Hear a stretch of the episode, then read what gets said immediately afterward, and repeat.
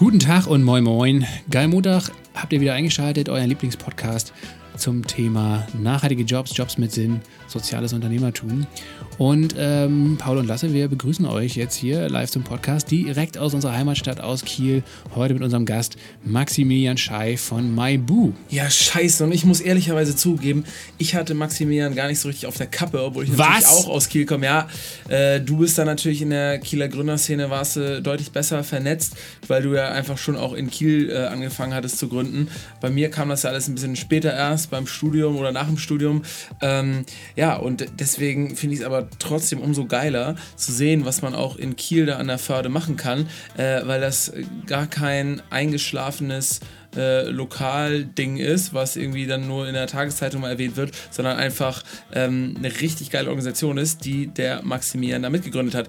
Maximilian ist nämlich ein richtiger self-made Dude, der quasi mit äh, 16 Jahren schon äh, Sachen übers Internet verkauft hat, ein bisschen Geld nebenbei gemacht hat und dann eigentlich schon im ersten Jahr seines Studiums Maibu gegründet hat, wie du gesagt hast, und das sind Fahrräder aus Bambus, ne? die er in Ghana herstellt lässt ähm, von einer eigenständigen Organisation dort vor Ort. Ähm, das heißt, da vernünftige Arbeitsplätze schafft, weil einfach der große Teil der Wertschöpfung dann in Ghana liegt. Ähm, und äh, ja, die Räder dann hier in Deutschland verkauft werden und ja auch technisch äh, vom Material her tipptopp sind. Also Bambus eignet sich da perfekt als Material. Sind nicht ganz günstig, die äh, Räder, ne? 1500 bis 6000 Euro, glaube ich. Aber ähm, wie gesagt, so was die Fahrräder angeht, noch mit so die nachhaltigste Variante, glaube ich, die man überhaupt kaufen kann. Und äh, Maibu jetzt auch schon, weiß ich gar nicht, wie viele Leute arbeiten da? Ich glaube 40 hier in Deutschland und dann nochmal 40 in Ghana. Also schon eine ganze Menge Leute auf jeden Fall, ja. Ja. Und es gibt auf jeden Fall auch äh, eine ganze Menge Umsatz, auch darüber sprechen wir. Ähm, also MyBoo ist schon wirklich ein interessantes Unternehmen. Wir sprechen auch über die Wertschöpfungsketten. Du hast ja schon äh, Ghana angesprochen. Normalerweise werden Fahrräder industriell in China, in Fernost äh, hergestellt. Taiwan auch, ne? In Taiwan und China sind da die beiden äh, Hauptherkunftsländer. Und ähm, da sind die Arbeitsbedingungen auf jeden Fall nicht so gut. Äh, in Ghana, wie gesagt, äh, wird sehr darauf geachtet, dass das alles vernünftig läuft und auch äh, viele Erlöse dann in Bildungsprojekte vor Ort fließen. Ähm, also da gibt es viele coole Aspekte, die bei MyBoo mitgedacht wurden von Anfang an. Und generell, wenn man sich die Fahrräder anguckt, äh, diese Symbiose aus Natur und Technik, äh, also aus Bambus, der Rahmen besteht aus Bambus und dann die restlichen Teile wie Gangschaltung, Pedalen etc. sind dann entweder aus äh, Metall oder Stahl, aber auch teilweise aus anderen Naturmaterialien, wie zum Beispiel, ich glaube, Birkenholz, das sind die Lenker zum Beispiel und, und so weiter. Also die Jungs haben sich da schon vieles äh, ausgedacht und werden auch stetig besser und wollen Stück für Stück das Fahrrad noch nachhaltiger machen, als es sowieso schon ist. Ja.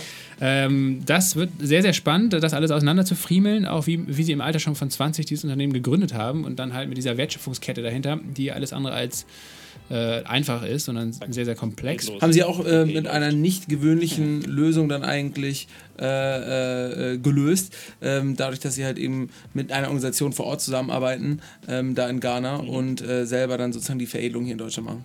Genau. Und wir sprechen natürlich über den stark wachsenden Fahrradmarkt hier in Deutschland, über verschiedene Vertriebs- äh, und Umsatz- und Geschäftsmodelle auf jeden Fall. Gerade Also- durch den Corona-Boost. Genau, das äh, ist ein Thema natürlich, aber auch äh, Leasing und Diensträder und so weiter. Stefan Jansen, unser Stammgast, wenn er zuhört, wird äh, Tränen in die Augen bekommen äh, und hoffentlich direkt danach dann MyBoo bei sich im Bischikli Store in Berlin Mitte. Mann, äh, den habe ich, den hab ich übrigens ähm, vorgestern äh, in einem Café getroffen. Da hat er aber so getan, als ob er mich nicht erkannt hat. Da habe ich extra nochmal ihm ein bisschen länger angeguckt und er hat wirklich fünf, sechs Sekunden so getan, als ob er nicht weiß, wer ich bin. Ich habe mir richtig Sorgen gemacht, weil ich dachte, scheiße, jetzt hat er vielleicht in seinem Alter, ne? Ist das vielleicht dann auch schon so Alzheimer oder mit dem Gedächtnis.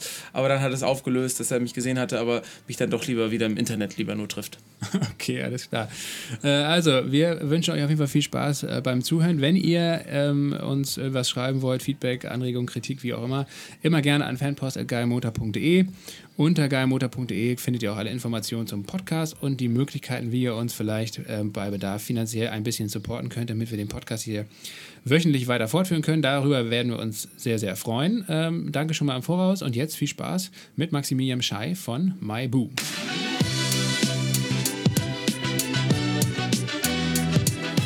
Schön, dass wir uns hier jetzt treffen.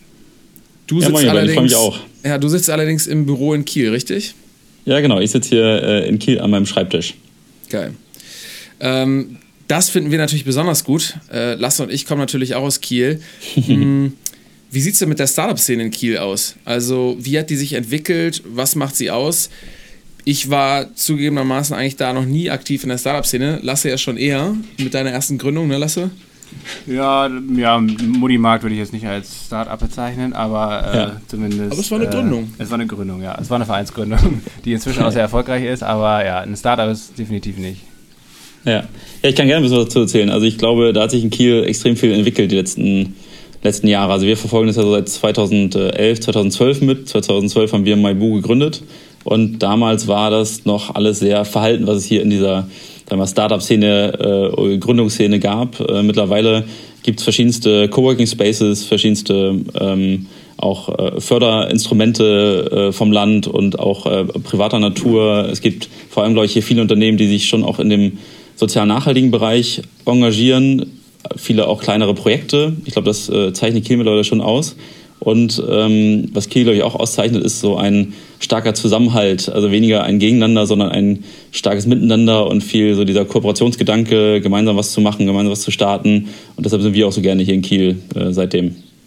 Ähm, ich weiß nicht, ob du dich noch daran erinnerst, wir waren ja damals auch beim UVDU-Wettbewerb dabei. Ich glaube, das war 2013 müsste das gewesen sein. Ne? Ja, genau. Ja. Und ihr habt auch was gewonnen im Gegensatz zu uns. Also Mutti Max ist damals leer ausgegangen. Wir haben dann einfach ohne ähm, Starthilfe weitergemacht. Und ja. ihr habt aber, glaube ich, was gewonnen, oder? Ja, genau, da gab es, äh, glaube ich, 2000 Euro äh, Starthilfe. Äh, vor allem gab es da auch so ein bisschen Netzwerk und so ein bisschen äh, erste Presse gab es damals schon. Also es war ein Zeitpunkt, da waren wir noch gar nicht so richtig am Markt, sondern hatten ersten Prototypen, hatten irgendwie äh, eine richtige äh, Idee schon, aber, aber mehr auch noch nicht. Und ähm, ja, dann war das so ein netter Start hier in Kiel und auch ein gutes und tolles und spannende, spannendes Format, finde ich auch weiterhin, wo ja auch ganz viele Dinge entstehen, die auch langfristig nachhaltig in Kiel dann betrieben werden. Mittlerweile ist der Wettbewerb, glaube ich, sogar deutschlandweit irgendwie äh, ausgeschrieben, oder? Also es können ja, sich genau. gar nicht nur äh, Unternehmen oder Startups aus dem Norden bewerben, sondern letztendlich in ganz Deutschland. Ja, genau, so sehe ich das auch.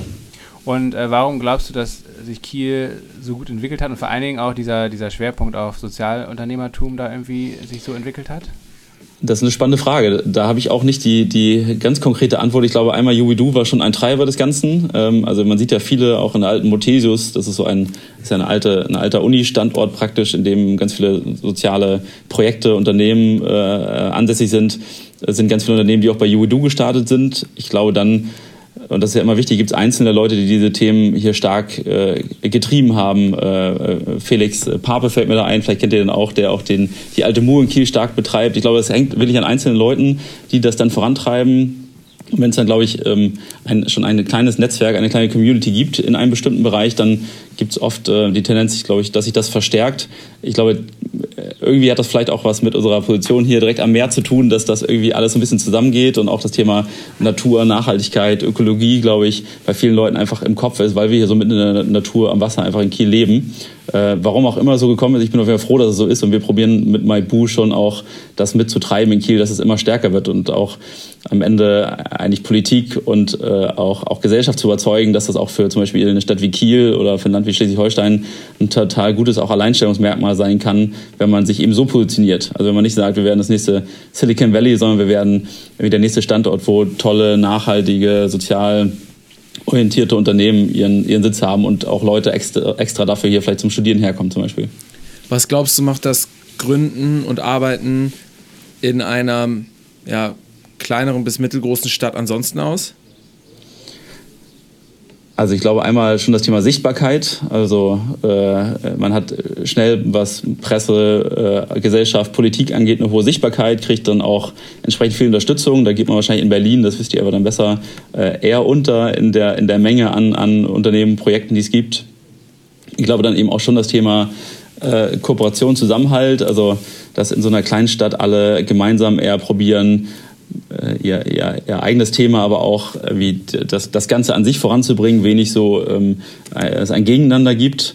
Ähm, das kriege ich zumindest, wenn ich äh, jetzt mal von Leuten aus Hamburg höre oder vielleicht auch aus Berlin, dann, dann eher nicht mit, dass das so stark äh, sagen wir, in der DNA von allen eigentlich ist, dass, dass, sie, dass sie eher diesen Kooperationsgedanken haben. Ich glaube, mhm. die beiden Dinge sind, sind auf jeden Fall äh, Themen, die die Stadt auszeichnen. Und für uns ist es schon auch ein Thema der äh, Lebensqualität, würde ich sagen. Das definiert ja jeder anders, aber dass wir eben gerne in einer Stadt wohnen, die überschaubar ist, die direkt am Meer liegt, ähm, in der wir äh, in drei Minuten äh, irgendwie am, am, Wasser sind, das ist für uns äh, alle, die wir, nicht nur uns beiden Gründer, Jonas und mich, sondern auch für, für die meisten unserer Mitarbeiter ein Grund gewesen, nach Kiel zu kommen. Ja, und euer Büro liegt jetzt auch direkt an der Veloroute, oder?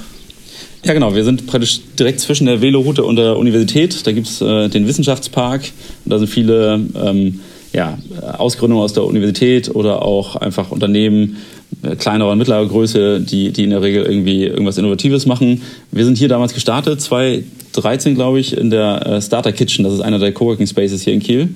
Und sind dann zweimal innerhalb Kiels umgezogen, jeweils immer größere Immobilien und sind jetzt vor einem Jahr wieder zurückgekehrt hier direkt äh, eigentlich an den Geil. Ausgangspunkt ist unserer Unternehmensgründung. Ist das Konzept einer Veloroute eigentlich was, was jetzt auch vielleicht originär irgendwie in Kiel mal entstanden ist? Ich habe es da das erste Mal gehört. Ähm, ist ja so eine Fahrradautobahn, oder Lasse? Ich habe es das erste Mal von dir gehört. Ja, genau, man muss es vielleicht noch ein bisschen erklären. Das ist eine ehemalige Bahntrasse, ähm, weil dabei bei Maximilian um die Ecke ist auch ein ehemaliger Güterbahnhof hinter dem Unigelände gewesen. Der stand aber schon seit Jahren oder Jahrzehnten eigentlich leer und war völlig verwildert. Und entlang dieser Bahntrasse, die einmal so im Halbkreis um, um Kiel im, im Westen rumgeht, ähm, die äh, war halt stillgelegt und lag auch brach und die wurde jetzt in den letzten Jahren zu einem Fahrradweg umgebaut oder fast schon Fahrradschnellstraße, muss man sagen. Also mit so richtig Auf- und Abfahrten und man kann da eigentlich ja, Maximilian, musst du vielleicht nochmal äh, sagen, ich glaube 10 Kilometer, glaube ich, ne? von Hasse, also von ganz im Süden bis, bis hoch in, in Nordwesten von Kiel kann man quasi nonstop auf dieser Fahrradstraße fahren, ohne dass man eigentlich äh, ich muss, glaube ein, zwei Straßen überqueren, aber ansonsten hat man keine Ampel äh, und ist super, super schnell. Und das hat natürlich so die, die Lebensqualität in vielen Bereichen, die da anliegen sind, nochmal erhöht und, äh, und ja, wie gesagt, die Geschwindigkeit, mit der man mit dem Fahrrad eh schon in Kiel unterwegs ist, dann nochmal gesteigert. Ist ein bisschen so wie so ein Berliner Ver oder Kölner Verkehrsring, der ja nicht direkt im Zentrum liegt, sondern halt einen Ticken außerhalb, direkt dran, ähm, womit man mit dem Auto dann eben relativ schnell von A nach B kommt, zumindest auch Dinge umrunden kann, ähm, bloß halt eben für Fahrräder, oder? Und halt, dass es kein gesamter Ring ist, weil Kiel halt dann auch nochmal äh, ja, eigentlich fast durch, durchteilt wird von der Förde. Deshalb, es gibt erstmal keinen Ring, aber es ist so ein, so ein Halbkreis erstmal, der es einem leichter macht, von A nach B zu kommen, ne? Genau. Genau, also ich glaube, ich glaube, ich glaube Kiel hat es nicht erfunden, aber es gibt nicht so viele andere Städte, wo es das gibt. Ich glaube, im, im Ruhrgebiet gibt es noch so einen, so einen Schnellweg, wenn ich mich nicht täusche.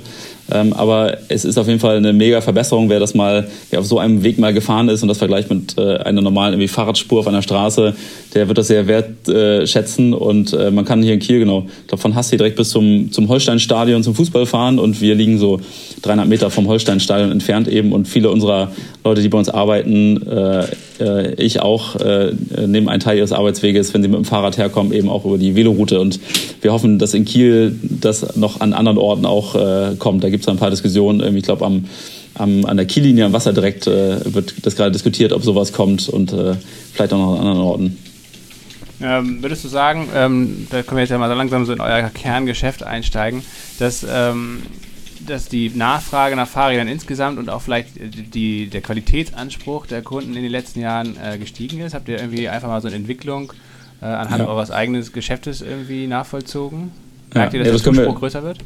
Ja, das können wir bei uns äh, äh, tagtäglich äh, sehen und merken. Man sieht es aber auch an den allgemeinen Zahlen auf dem Fahrradmarkt. Also nur mal vielleicht die, die großen Megatrends sind einmal schon das Thema äh, E-Bikes, also Elektromobilität auch im Fahrradbereich. Da sind die ähm, Wachstumsraten äh, äh, immens. Ich glaube, vor äh, zwei, drei Jahren wurden noch so eine halbe Million E-Bikes verkauft. Ich glaube, letztes Jahr waren es dann schon irgendwie 1,5 Millionen fast oder 1,4 Millionen. Äh, und das treibt natürlich den ganzen Fahrradmarkt und auch die, sagen wir, die Innovationskraft des Fahrradmarktes, bringt ähm, dadurch eben auch höhere Budgets in die Branche, weil die Leute eben nicht nur für 500 Euro ein, ein normales Fahrrad kaufen, sondern für ein paar tausend Euro eben ein, E-Bike. Und der Trend geht auch dahin, ähm, äh, wie auch sagt, zu, zu hoher Qualität. Also das ganze, es gibt natürlich immer noch die, den, den, den ganzen Bereich Baumarktfahrräder, äh, Supermarktfahrräder. Es gibt auch einen Bereich dazwischen, aber es gibt auch einen super starken Bereich mittlerweile, der in diesem ganzen Premium-Bereich unterwegs ist. Und wir als Maibu ähm, haben uns ja auch, äh, sorry, haben uns ja auch im, im Premium-Bereich positioniert, was alleine schon daher kommt, dass wir eben eine extrem aufwendige, aufwendige Fertigung unserer Rahmen in Ghana haben, wo wir so 80 Stunden Handarbeit in so einen Rahmen stecken, ähm, der natürlich auch entsprechend äh, seinen, seinen Preis hat. Aber Was ist so der Durchschnittspreis, Frage, der ja. Durchschnittsverkaufspreis bei euch? Äh, bei uns würde ich sagen, brutto wahrscheinlich zwischen 2500 und 3000 Euro mhm. ungefähr. Auf, äh, auf dem Fahrradmarkt sind es, glaube ich, jetzt mittlerweile um die 1000 Euro. Damit ja, ist Deutschland eines, ja. der, eines der Länder mit dem, ähm, mit dem höchsten Durchschnittsverkaufspreis für Fahrrad und E-Bikes. Also da muss man sagen, da zählen immer E-Bikes auch mit dazu. Und es gibt viele andere Länder, da ist der Trend noch nicht so weit. Also eigentlich gibt es nur Deutschland, die Niederlande, äh, vielleicht Dänemark, Belgien noch. Ähm, viele andere Länder ziehen nach. Ich habe gerade gestern einen Artikel gelesen, dass in Italien jetzt der Fahrradboom ausgebrochen ist. Ja. Ich glaube, äh, der italienische Staat hat jetzt auch eine Fahrradprämie eingeführt, 500 äh, Euro Zuschuss, wenn man sich ein Fahrrad kauft. Ähm, zumindest habe ich das gestern so gelesen. Also ich glaube, der Trend ist nicht nur in Deutschland, aber hier ist das schon am weitesten. Also der Trend zu hoher Qualität, dieser Trend zu E-Bikes ähm, und was wir natürlich auch merken, das Interesse äh, wieder, wo kommt mein Produkt her, äh, wie wird es gefertigt, wird es unter guten Bedingungen gefertigt, weil das kann man ja nicht für jedes Fahrrad auf dem Markt so, so sagen, würde ich sagen. Mhm. Aber wenn ihr mit äh, Leuten, mit Käufern da bei euch im Store sprecht oder, oder auch letztendlich irgendwie online kommuniziert, was, was erzählen die so? Sind das Leute, die äh, ihr Auto vielleicht sogar ganz abschaffen, gerade wenn sie jetzt sich so ein teures E-Bike kaufen, oder ist das erstmal eine, eine Zusatzinvestition und, äh, und, und die haben aber trotzdem noch weiter ihr Auto und fahren auch öfter mit dem Auto? Also was wir merken, ist, dass die Kunden, die ein Rad bei uns kaufen, Alltagsfahrer sind. Also entweder schon sind oder werden. Äh, also die wenigsten kaufen das Rad als nettes Gimmick, um irgendwie Sonntagsbrötchen holen zu fahren. Das gibt es auch, aber ganz viele äh, und damit erklärt sich auch der, der hohe Preispunkt, würde ich sagen. Die Leute bei uns investieren, kaufen ein Rad mit richtig guten Komponenten, was sie dann jeden Tag auf dem Weg in der Regel zur Arbeit nutzen. Ähm, ob sie damit dann immer ihr Auto ersetzen, das ist, glaube ich, in jedem Fall unterschiedlich, aber zumindest ersetzen sie bestimmte Fahrten, bestimmte Wege. Ähm, und damit merkt man schon, dass das Fahrrad und auch vor allem das Thema E-Bike, das merken wir schon auch, äh, dass das Auto Stück für Stück immer mehr ersetzt. Vielleicht ja. noch nicht in der, bei jedem in der Anschaffung, aber zumindest in der Nutzung. Du hast ja gerade von Wachstumszahlen von über 100 Prozent oder Wachstumsraten von über 100 Prozent von Jahr zu Jahr jetzt erzählt. Kann man das gleiche jetzt auch auf euer Geschäft übertragen, dass ihr euch gerade von Jahr zu Jahr verdoppelt? Ja, also 100 Prozent im, im Gesamtmarkt äh, sind es nicht ganz, ähm, sondern es dann das, das Wachstum der, der, der E-Bike-Verkäufe. Damit ersetzt das auch einen Teil der Fahrradverkäufe. Also die Gesamtzahl der verkauften Fahrrad- und E-Bikes bleibt ungefähr gleich. Ähm, bei uns ist es aber so, dass wir äh, schon Wachstumsraten auch zwischen 50 und 100 Prozent hatten die letzten Jahre. Das mhm. flacht sich jetzt so ein bisschen ab, dass wir jetzt nicht mehr eben bei 100 Prozent liegen, sondern vielleicht bei 50 Prozent. Aber äh, wir haben auf jeden Fall auch ein super starkes Wachstum mehr. Okay. Was auch eine, eine große Herausforderung für, fürs Unternehmen ist. Also wo, was einfach, also könnte ich wahrscheinlich vorstellen oder habt selber schon erlebt, aber so Wachstumsschmerzen, wenn ein Unternehmen so stark wächst, ähm, die gibt es immer. Mhm. Ähm, Lasse hat äh, in der Recherche einen Wert entdeckt für 2018 bei euch, so ungefähr 1,5, 1,6 Millionen Euro Umsatz. Ähm, mhm. Irgendwie 500 Fahrräder verkauft. Müsste ja heißen, dass ihr jetzt mal mindestens bei 2,5 Millionen Euro Umsatz liegt, oder? Also erstmal muss man noch mal vielleicht hinzufügen, wir haben neben dem Bambusfahrrad äh, Kerngeschäft, wo wir Hersteller sind, was auch der größte Teil des Unternehmens ist, auch noch äh, Fahrrad-Einzelhandelsgeschäfte, die wir betreiben. Äh, in denen verkaufen wir nicht nur Bambusfahrräder. Ah. Das muss man so ein bisschen, bisschen ähm, ähm, nochmal erwähnen, glaube ich, damit man die Umsatzzahlen versteht. Ja, ja also der, der Umsatz für letztes Jahr, ich glaube, da machen wir auch kein Riesengeheimnis draus, waren ungefähr äh, ähm, 3 Millionen Euro und dieses Jahr wären es vielleicht, äh, ähm, vielleicht 4 Millionen Euro. Ja, auch bedingt oder positiv bedingt durch Corona. Man hört das ja eigentlich, dass jetzt irgendwie die Fahrradverkäufer und alles, was mit dem Thema Fahrrad zu tun hat, irgendwie hochgehen soll. Auch die Chefin von VD, ja, Bekleidung, nachher die Bekleidung hat gesagt, jegliche Form von Bekleidung, die irgendwie mit Outdoor, Fahrrad zu tun hat, das, da gehen die Sales gerade hoch. Ist es bei euch auch so? Das habe ich auch gehört, äh, das Interview.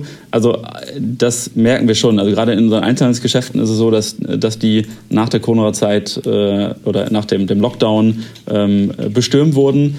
Trotzdem dauert es natürlich eine Zeit, diese acht Wochen oder, wie auch immer, wie lange wir auch geschlossen waren, weiß ich gar nicht mehr ganz genau, um das auch aufzuholen. Also es ist jetzt nicht so, dass das alles erstmal super unkompliziert war, aber wir sind gerade auf dem Weg, das alles, äh, glaube ich, aufzuholen. Wir als Unternehmen, aber auch die Branche an sich.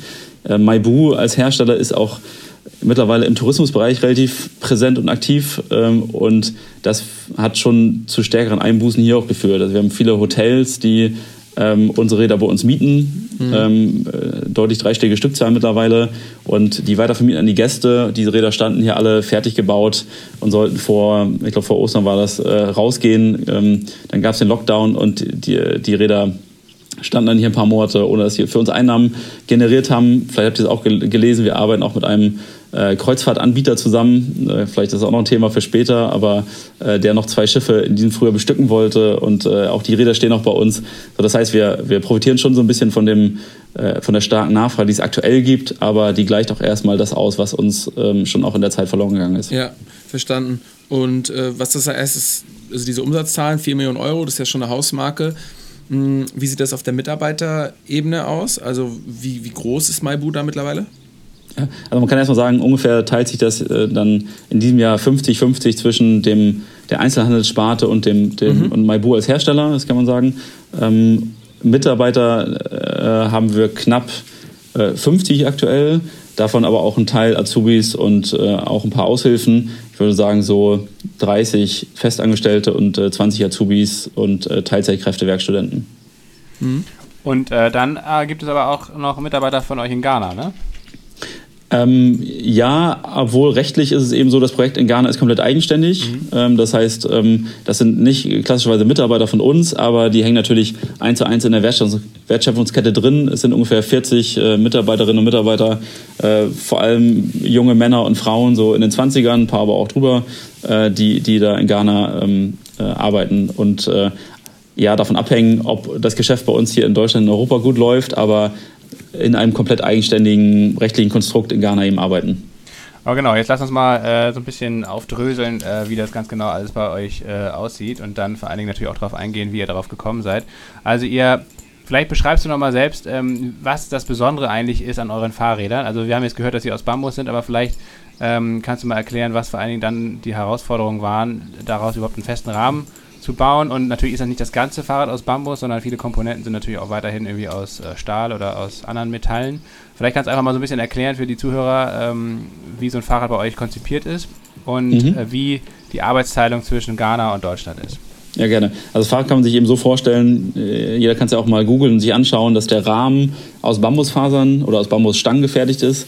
Die Verbindungen dieser Rahmen ähm, sind aus ähm, Hanf- oder Sisalfasern und einem äh, Harz ähm, gemacht. Das heißt, das wird so gewickelt in einer Wickeltechnik und ähm, äh, verklebt praktisch diese Verbindung. Also man hat Bambusstangen, man hat dazwischen diese Fasern, die in Harz getränkt sind und man hat noch kleinere Aluminiumkomponenten an bestimmten Übergängen, wo man eben sehr genormte, genaue Maße braucht. Also für die, weiß ich fürs Hinterrad, für die Gabel vorne, für die, für, für die Kurbel und das Innenlager. Da hat man eben so kleine Aluminiumkomponenten. Der Rest des Fahrrads ist dann aus klassischen Komponenten aufgebaut, wobei wir schon probieren, bestimmte auch da nachhaltigere Komponenten mit einzubauen. Also wir haben Bambus-Schutzbleche, wir haben äh, Birkenrinden-Fahrradgriffe, wir haben Holzpedale. Äh, also probieren da auch schon was zu machen, aber ökologisch muss man sagen, ist das ein Kompromiss, der besser ist, glaube ich, als jedes andere Fahrrad, aber wir haben noch kein Fahrrad, was jetzt zu 100% nachhaltig ist. Das nur einmal vorweggestellt. Ähm, der Bambus für unsere Rahmen wächst in Ghana, wächst auch in der freien Natur so im Umkreis 20, 30 Kilometer um unsere Produktionsstätte herum. Die Produktionsstätte ist in Zentralghana, in der Ashanti Region.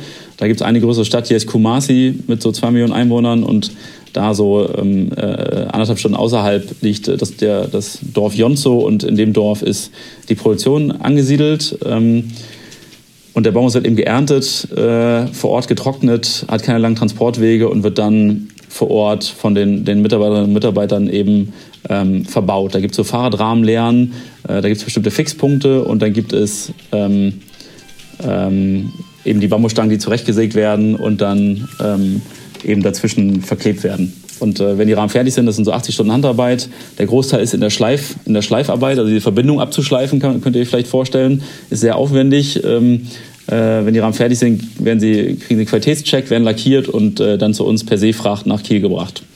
Ähm, das ist eigentlich so der, der Ablauf und der Weg der Arbeitsteilung und die fertigen Rahmen werden dann in Deutschland, also in unserer Kieler Manufaktur, ähm, zu vollständigen Rädern aufgebaut.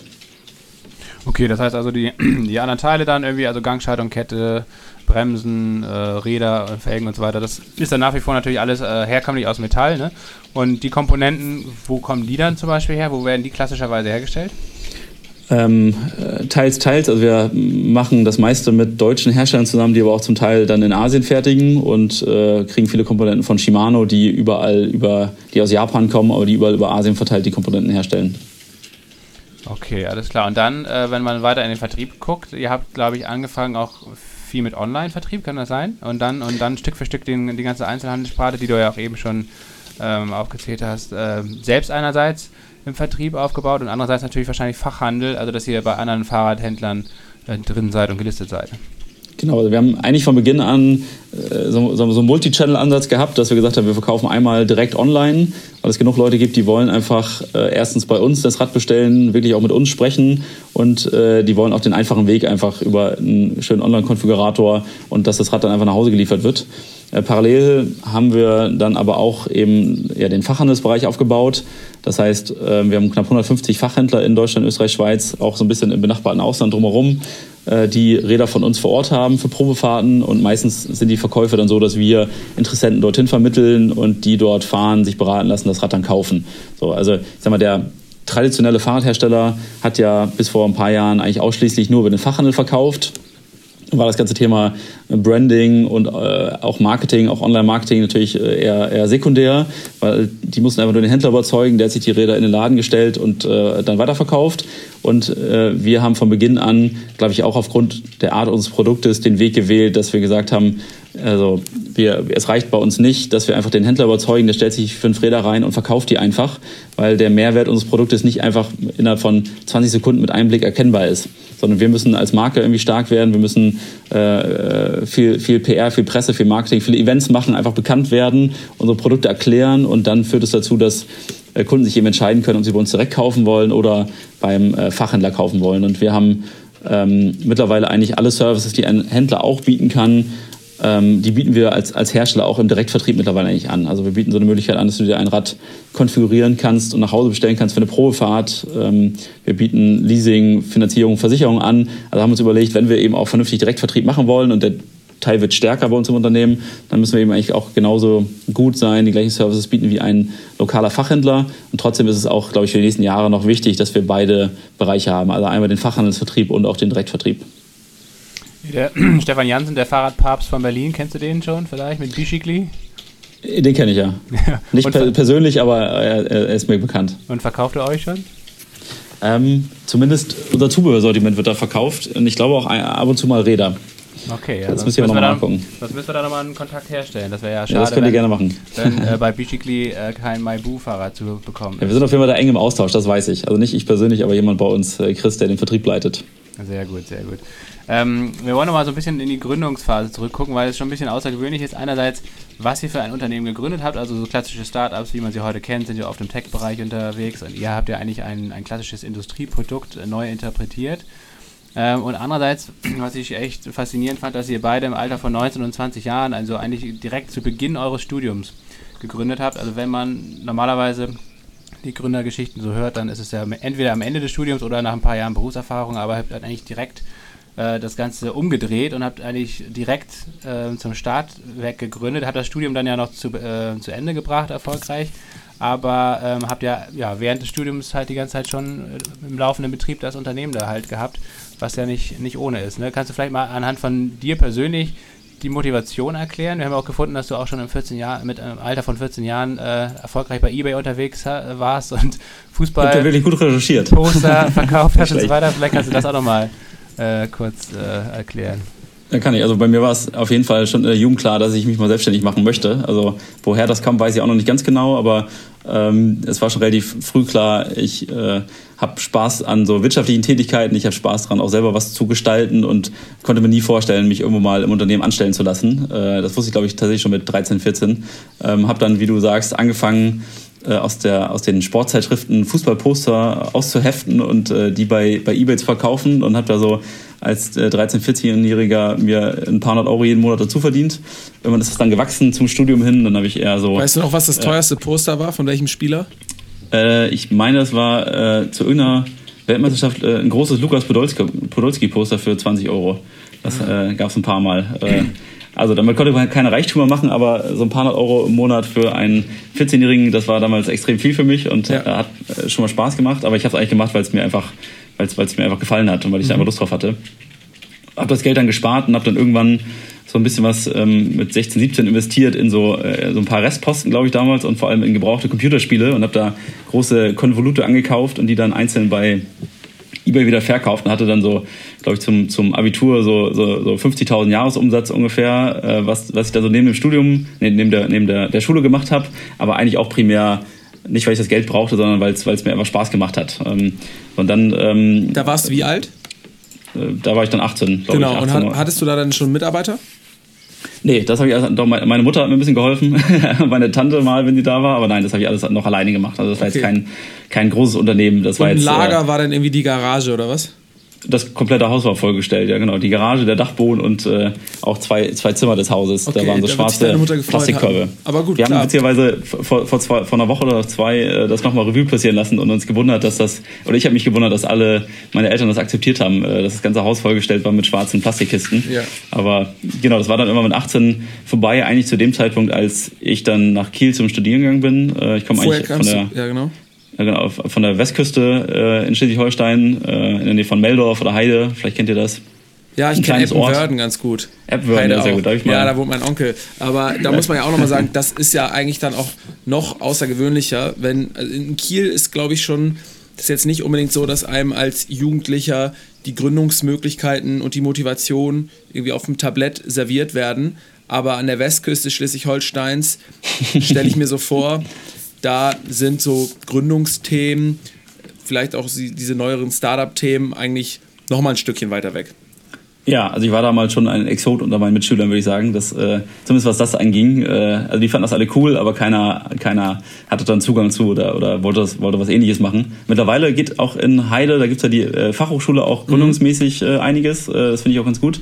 Ja, aber du hast recht, es war jetzt nicht so der logische Einstieg. Aber also es war zumindest immer so bei, in meinem Elternhaus, dass wirtschaftliche Themen immer eine Rolle gespielt haben, wir darüber immer diskutiert haben. Also mein Vater ist, äh, ist Geschäftsführer eines Unternehmens und meine Mutter ist Sozialpädagogin und äh, oder war Sozialpädagogin, als sie noch gearbeitet hat. Und äh, ich glaube, beide Einflüsse sind so ein bisschen in mir drin und am Ende auch Teil dieser Gründung gewesen. Und äh, diese Themen wurden aber immer bei uns zu Hause diskutiert, sie haben mich immer interessiert und ich hatte so, ein, so die Möglichkeit, da auch den Einstieg zu finden. Mhm. Ich glaube, das, das liegt, liegt auch schon ein bisschen an der Prägung, die man eben zu Hause kriegt. Es gab auch in unserer Schule so ein paar Aktivitäten, so Unternehmensgründungsplanspiele. Also äh, ein paar Sachen gab es auch an der Westküste, die dazu geführt haben, dass, dass man an das Thema rankam irgendwie. Mhm. Ähm, aber als ich dann nach Kiel kam, war es so, dass äh, ich eben klassisch BWL studiert habe. Vorher hatte ich noch ein FSJ gemacht äh, für ein Jahr in einer Werkstatt für Menschen mit Behinderung und habe dann in Kiel eigentlich mich relativ schnell umgeschaut, welche Geschäftsideen könnte es geben und vor allem gibt es jemanden, mit dem ich mir vorstellen könnte, ein Unternehmen zu gründen. Ohne jetzt ganz konkreten Plan, aber äh, immer, ich habe immer mal wieder Ideen aufgesammelt, mal überlegt. Ähm, und dann irgendwann habe ich Jonas getroffen, relativ zu Beginn meines Studiums. Und ähm, wir haben relativ schnell gemerkt, dass wir beide Interesse an diesem Thema haben, dass wir auch das Gefühl hatten, wir können uns beiden gegenseitig zutrauen, das auch zu machen. Äh, sagen wir, von unseren Eigenschaften, aber auch von unseren Persönlichkeiten, wie wir zusammenpassen. Wir irgendwie das Gefühl, das könnte passen und wir ergänzen uns. Wir sind auch sehr, sehr unterschiedlich in vielen Herangehensweisen, aber haben immer irgendwie so ein, so ein, so ein gleiches Ziel am Ende von Beginn an gehabt und äh, ähm, dann haben wir angefangen, gemeinsam Ideen zu diskutieren. Ich weiß noch, einer war damals, eine, eine Idee war damals so, so das Thema ein Online-Shop für gebrauchte äh, äh, Premium-Klamotten. Äh, da gibt es ja mittlerweile auch ein paar Anbieter. Ähm, das war uns dann auch vielleicht noch ein Stück zu groß zu dem Zeitpunkt. Und ähm, dann gab es im Sommer 2012 ähm, eine, eine Facebook-Nachricht von äh, meinem Kumpel Niklas, äh, den ich aus der Schule kenne und der ein Jahr in Ghana damals verbracht hat und äh, sich in einem äh, Projekt um Malariaaufklärung gekümmert hat in Zentralghana. Und der hat mir ein Bild geschickt von einem Fahrrad aus Bambus, was ein Einheimischer sich vor Ort gebaut hat und auch genutzt hat. Das äh, Rad sah jetzt nicht aus wie die Räder, die wir mittlerweile bauen, aber es war eben ein schlichtes, simples, äh, aber schon cooles Rad aus Bambus und der eigentlich äh, Startpunkt für unsere, für unsere Idee. Äh, ich habe das Bild an Jonas gezeigt und der fand das auch mega cool und wir hatten damals keine Ahnung von Bambus oder von Fahrrädern oder von Ghana, aber äh, haben einfach, fand, die Idee war spannend und haben, glaube ich, auch diesen internationalen Ansatz gesehen, den, der uns begeistert hat und der ist auch immer noch so begeistert. Also äh, nicht nur in seinem kleinen Büro irgendwas zu machen, sondern wirklich äh, äh mit einem Projekt in Ghana was zu machen, mit äh, Zulieferern aus der ganzen Welt, mit Abnehmern aus der ganzen Welt und ähm, haben, glaube ich, auch damals schon gesehen, dass das Thema Fahrrad ein, auch ein Trendthema werden kann. Und wir hatten beide Bock, was zu gründen, was nicht irgendwie damals äh, einfach, äh, wäre es wahrscheinlich cool gewesen, einfach eine, eine, App zu bauen und die hochzuziehen und die dann zu verkaufen, sondern wir wollten irgendwie was, was Solides mit einem richtig anfassbaren Produkt machen ähm, und auch eine Firma aufbauen, die wir, die wir langfristig führen. So, das war, glaube ich, damals schon unsere Idee. Und ähm, ja, so sind wir dann da reingerutscht. Mhm.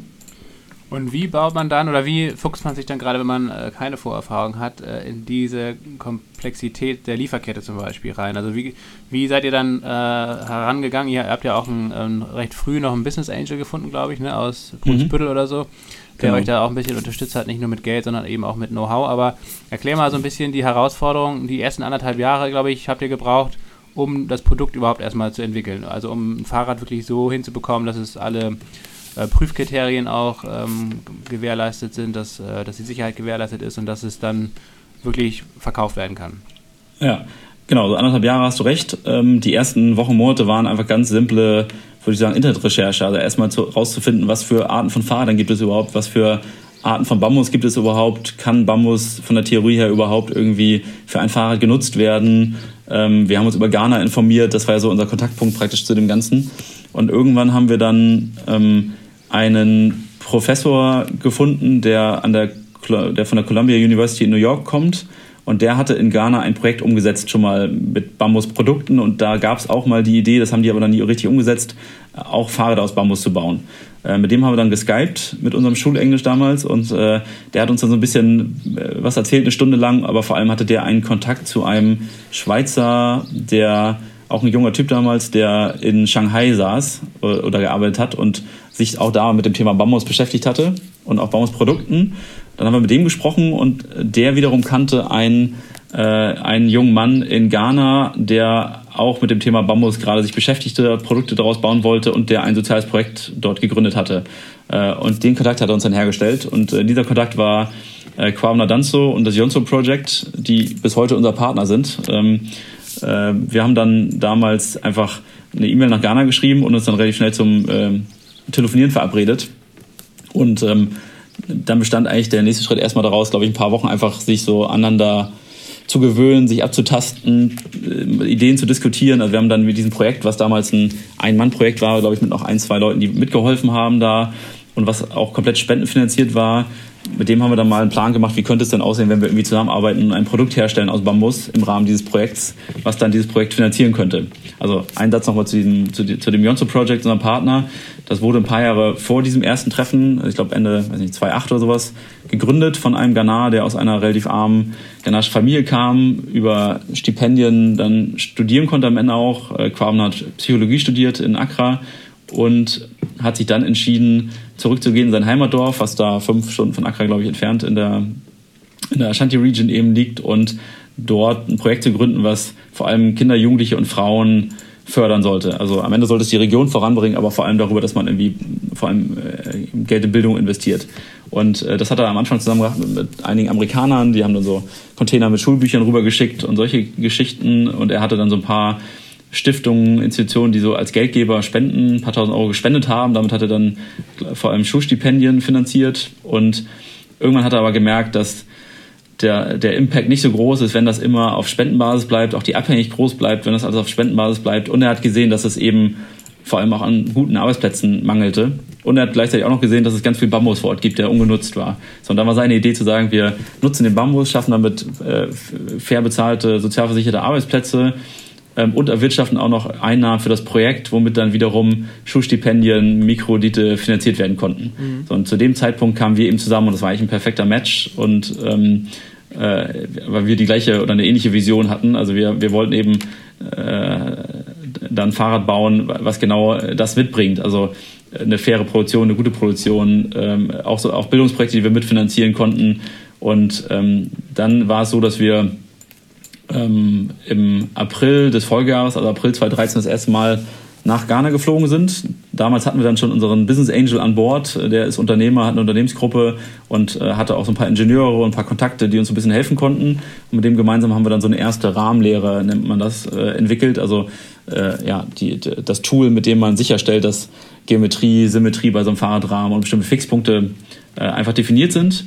Und mit unserem Business Angel und mit, diesem, mit dieser, dieser Rahmenlehre zum Testen sind wir dann nach Ghana geflogen, haben uns dann zwei Wochen das Projekt gemeinsam angeschaut, haben mit Quabner gesprochen, diskutiert, wie könnte so eine Zusammenarbeit aussehen, haben die ersten ähm, Testrahmen gebaut, haben gesehen, das funktioniert grundsätzlich so und sind dann wieder zurückgeflogen mit den ersten fertigen Rahmen, haben die dann auf so ein paar Messen hier im Sommer 2013 dann ausgestellt, bei den Stack Classics in Hamburg und äh, noch bei anderen Veranstaltungen und haben erstmal gesehen, es gibt total viel Resonanz, also die Leute begeistern das Produkt. Noch keiner wollte es damals kaufen, aber alle haben gesagt, mega cool und was ihr da macht und äh, spannend. Und ähm, sind dann zweites Mal nach Ghana geflogen im Herbst. In der Zwischenzeit wurde vor Ort ein kleines Gebäude gebaut, was wir finanziert hatten. Ähm, und zehn Leute hatte Quabner angestellt in dem äh, Zeitraum schon und angefangen auszubilden. Wir haben dann noch mitgeholfen, die Leute äh, so auszubilden, dass wir eben mit der ersten kleinen Produktion an den Start gehen konnten und haben aus diesem zweiten Besuch in Ghana dann die finalen Rahmen mitgenommen, die wir dann hier in einem deutschen Prüfinstitut haben testen lassen. Also man muss hier klassisch EN oder ISO-Norm äh, erfüllen und ähm, haben diese Tests gemacht, wussten bis zu dem Zeitpunkt auch noch gar nicht genau, ob die, die Tests überhaupt bestehen können. Also hatten immer vermutet, mhm. dass Bambus stark genug ist dafür, aber wussten es bis zu dem Zeitpunkt nicht. Haben dann ähm, die Tests bestanden und sind dann im, glaube ich, April 2014 offiziell an den Start gegangen. Hatten dann zwei Modelle erstmal nur, aber haben dann offiziell mit dem Verkauf begonnen. Als ihr in Deutschland auf Messen diese Fahrräder da schon präsentiert hattet, beziehungsweise die Rahmen präsentiert hattet und euer Partner zehn Leute angestellt hat in Ghana, hat er das gemacht in Absprache mit euch, weil ihr wusstet, okay, ihr wollt das jetzt mit denen starten und dann braucht ihr da auch zehn Leute?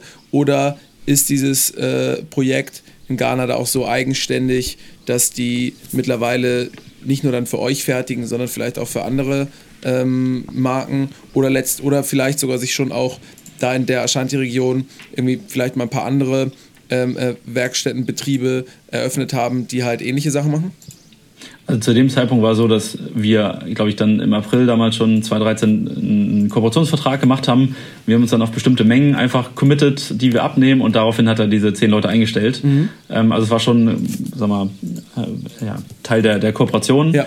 Ähm, mittlerweile ist es so, wir vertreiben die fertig gebauten Rahmen, also die wir auch hier entwickeln und dann äh, nach Ghana fliegen und dann das gemeinsam vor Ort umsetzen, äh, exklusiv in Europa, aber das Projekt hat die Freiheit, in anderen Ländern auch cool. Räder direkt zu verkaufen. Ja. Das ist aber nicht so einfach und äh, gerade also in Ghana selbst ist die Kaufkraft einfach nicht hoch genug, um auch um diese Räder zu kaufen. Das ist auch eine Erfahrung der letzten Jahre. Also auch die Modelle, die Quavner und das ganze Project vor Ort selber anbieten, die sind ja viel günstiger als das, was wir hier machen mit viel simpleren Teilen. Ähm, aber auch trotzdem ist, ist also da, da gibt es keine Fahrradinfrastruktur, keine Fahrradkultur, dass Leute überhaupt Fahrrad, äh, Fahrrad fahren und trotzdem sind die Räder für die meisten auch noch zu teuer. Ja. Ähm, und äh, das Projekt probiert es zum Beispiel in den USA äh, ein bisschen was zu verkaufen das ist aber, also noch ist es so, ich würde sagen, 95 Prozent der Produktion ist für, für, für Maibu, die da gemacht wird. Aber unser Interesse ist schon, dass das Projekt auf eigene Beine stehen kann und ja. auch in anderen Märkten, die jetzt für uns nicht so, nicht so relevant sind, zumindest zum jetzigen Zeitpunkt, ähm, auch gerne eigenständig Umsatz generiert. Also ja. das ist auch in unserem Interesse. Aber dieses erste Foto von einem Fahrrad aus Bambus, was du von einem Kollegen da mhm. auf Facebook zugeschickt bekommen hattest, das war auch damals in Ghana eher ein Einzelfall. Ja, das war jetzt nicht so, dass da so eine Absolut, Kultur ja. gab, dass Leute sich da ab und zu Nein. mal ein Bambusrad äh, zusammengeschreinert hatten, sondern das war einfach plain und simple ein Zufall. Das, das war ein Einzelfall. Also wir sind nicht die Erfinder des Bambusrads, sondern das Bambusrad gibt es schon seit 130 Jahren, glaube ich. Äh, irgendwo in Europa steht auch eins in, in einem Museum von damals. Ähm, und das ist irgendwann aber in der Versenkung verschwunden wieder für viele Jahrzehnte. Und dann hat vor, glaube ich, vielleicht 20 Jahren ein Amerikaner, ein amerikanischer Fahrradrahmenbauer, der eigentlich sonst Carbonrahmen gebaut hat, sich des Themas mal wieder angenommen und hat da so ein bisschen rumexperimentiert und hat so ein bisschen die Saat wieder gesät, dass dass äh, weltweit ähm, einzelne Leute sich wieder mit dem, mit dem, mit der Thematik beschäftigt haben. Und am Ende auch die Saat dafür gesät, dass wir auf das Ganze gestoßen sind. Mhm. Ähm, er hat dann nämlich in einzelnen Ländern der Welt kleinere Minigruppen trainiert, äh, wie man solche Fahrradrahmen bauen kann. Ähm, und dadurch hat sich das wieder so ein bisschen, bisschen verbreitert und ist überhaupt wieder bekannt geworden. Daraufhin kam dann jemand darauf, glaube ich, in Ghana, sich so ein Rad zu bauen ähm, und darauf sind wir dann gestoßen. Also wir sind äh, diesem, diesem Rahmenbauer Greg Helfie heißt er, äh, dankbar, dass er das damals, äh, damals wieder, wieder so äh, frisch neu entwickelt hat. Ja. Hm, wenn man sich jetzt nochmal so die Lieferkette anguckt, vor allem auch die klassische Lieferkette, vielleicht kannst du mal beschreiben, ähm, um jetzt einfach nochmal zu verdeutlichen, wie anders ihr das eigentlich macht. Also die klassische Lieferkette von Fahrrädern sieht ja eigentlich ganz anders aus. Der Schwerpunkt der Produktion liegt da eigentlich in Taiwan und in China, soweit ich weiß. Ne? Ja. Ähm, gibt es noch irgendwelche anderen Hersteller, die das so ähnlich machen wie ihr? Also dass, dass die in Ghana oder in anderen afrikanischen Ländern zum Beispiel fertigen oder seid ihr da ziemlich ja. allein? Also erstmal hast du recht, eigentlich jedes Fahrrad und vor allem jede Komponente kommt aus, aus, aus China oder Taiwan. Vielleicht gibt es auch gibt noch ein paar Produktionsstellen in Indonesien, Japan, Bangladesch. Aber, und auch in Indien, aber eigentlich fast, fast jede Komponente, die wir in Deutschland äh, oder Europa haben, kommt äh, aus Asien. Ähm, wird dann zum Teil bei den ganz hochwertigen Rädern hier in Deutschland auch entmontiert. Das gibt es auch noch bei, bei gerade E-Bikes und E-Bike-Herstellern. Äh, es gibt fast gar keine Teile Produzenten in Europa, gerade nicht in Deutschland und auch ganz wenige Rahmenbauer. Also es gibt eigentlich keinen großen Hersteller, der seine Rahmen in Deutschland fertigt. Ähm, oder vielleicht gibt es in Osteuropa noch einzelne Orte. Ähm, in Afrika gibt es eigentlich fast gar keine Fahrradhersteller, die ich kenne. Also es gibt noch in äh, einzelnen Ländern, ähm, in Uganda gibt es noch einen, einen äh, Zwei-Mann-Betrieb, die auch Bambus-Fahrradrahmen bauen und die weltweit irgendwie verschicken. Aber es gibt jetzt keinen Hersteller, der mir bekannt ist, der jetzt in größerem Stile aus äh, Afrika praktisch Rahmen bezieht oder auch aus anderen Ländern, sondern das ist eigentlich auf Asien begrenzt. Und ähm, deshalb, wir kriegen, wir kriegen ja manchmal auch, auch Feedback von, von Menschen, gerade auf Social Media, die uns da folgen, die dann sagen, wenn ihr jetzt irgendwie nachhaltig und ökologisch sein wollt, dann müsst ihr aber auch hier irgendwie die deutsche Eiche nutzen und das alles hier vor Ort machen. ähm, und dann ist äh, mein, mein Widerspruch äh, immer, dass wir ökologisch, habe ich ja schon gesagt, das Ganze ein Kompromiss ist. Äh, wir vor allem auf das Soziale den, den Wert legen und vielleicht kommen wir noch zu, auf, auf die Schule zu sprechen, die wir da gemeinsam mit dem Projekt vor Ort gebaut haben. Aber dass wir auch in ökologischem Hinsicht, glaube ich, auch was Transportweg angeht, viel besser sind als jedes andere Rad, was irgendwo aus Taiwan irgendwie den doppelten Weg hergeschifft wird oder was äh, vor allem dann auch aus äh, schmutzigen Vorprodukten gebaut wird. Ähm, ich glaube, da gehen wir einen richtigen Schritt und einen guten Weg und zeigen auch, dass es funktioniert, dass der noch nicht am Ende ist oder der kann sicher noch besser werden, aber es gibt wenige andere, die einen ähnlichen Weg gehen. Bevor wir auf diese soziale Komponente ähm, von euch auch noch auf näher eingehen, ähm, finde ich es ganz interessant, was du gerade gesagt hast mit diesen schmutzigen Vorprodukten, weil die meisten Leute haben wahrscheinlich ein Bild davon, dass die Wertschöpfungsketten zum Beispiel in der Textilindustrie sehr problematisch sind, aufgrund von Billiglöhnen, schlechten Arbeitsbedingungen und sozusagen auch den Ressourcen, die äh, ja nicht erstens nicht umweltschonend sind, aber auch nicht umweltschonend irgendwie angebaut werden. Hm, wie ist das Ganze denn in der Fahrradindustrie? Ja, also ich äh, bin da nicht in jedem Detail super involviert, sodass ich da jetzt unfassbar verbindlich dir alles erzählen könnte, wie das alles läuft, sondern ich kriege das ja auch nur über verschiedene Kanäle und Wege mit. Ich mhm. bin jetzt auch nicht äh, in, der, in der chinesischen Werkhalle und weiß exakt, wie das Rad gebaut wird. Ich kann nur sagen, wie wir probieren, ähm, möglichst Produkte zu beziehen, die, die irgendwie aus guten Bedingungen kommen. Also einmal machen wir das, indem wir eben bei vielen Produkten mit so klassischen deutschen Mittelständlern, die zum Teil in Deutschland fertigen, zum Großteil aber auch in Asien, aber da schon dann eben Leute vor Ort haben und auch einen Finger drauf haben, unsere Komponenten beziehen, also äh, Griff, äh, ähm, ähm, ähm, Sattelstützen oder Lenker, sowas, die kommen alle von deutschen Herstellern oder die Beleuchtung. Ähm, ansonsten beziehen wir viel von Shimano und die produzieren auch schon viel in Ländern, wo erstmal die Arbeitsbedingungen, glaube ich, besser sind. Die produzieren viel in, in Japan und denen kaufe ich auch ab, dass sie sich ernsthaft bemühen, dafür zu sorgen, dass unter guten Bedingungen produziert wird. Ich glaube, da fällt es uns aber auch einfacher, weil wir kaufen die Premium-Produkte. Wenn ich mir jetzt ein äh, Baumarktfahrrad für 199 Euro anschaue, dann kann ich mir nicht erklären, wie das unter vernünftigen Bedingungen hergestellt wird. Mhm. Äh, aber vielleicht äh, habt ihr einen Zuhörer, der mich da äh, widerlegen kann. Mhm. Ähm, und also, wie gesagt, die, die zwei Komponenten sind bei euch dann sozial äh, betrachtet wichtig. Einerseits hat, haben wir jetzt ja schon viel darüber gesprochen, dass ihr wirklich viele Arbeitsplätze in Ghana selbst schon schafft und da letztendlich, ja, es ist keine, keine Industriefertigung, aber zumindest halt eine Manufakturfertigung, äh, also wirklich äh, letztendlich eine Produktion aufgebaut habt, die äh, sonst vielleicht einfach nicht in Ghana äh, wäre. Ähm, und das Zweite ist letztendlich, was dann mit den Gewinnen passiert oder ein Teil der Gewinne, die dann ähm, da vor Ort erwirtschaftet werden. Ne? Ähm, du hast jetzt das Schulprojekt angesprochen, kannst du das nochmal so ein bisschen ausführen? Ja, gerne. Also es war von Beginn an immer Teil des Ganzen, dass wir ähm, auch Erlöse aus der Wertschöpfungskette in soziale eben Aktivitäten gesteckt haben. Oder am Ende macht das Projekt in Ghana, das will ich auch nochmal klar sagen. Also wir sind nicht die, die das alles entscheiden, sondern wir machen es immer in Kooperation und am Ende umsetzend ist das, ist das Projekt eigenständig vor Ort. Ähm, am Anfang waren das vor allem Schulstipendien, das heißt Kinder, die sonst nicht zur Schule gehen könnten, oder auch gegangen sind, haben eine Schuluniform bekommen, haben Bücher, Stifte, alles bekommen, was sie brauchten, um zur Schule zu gehen. Also so ein Sachmittelstipendium war das. Damals haben wir das ganz am Anfang auch so gemacht, ein Rad finanziert ein Stipendium.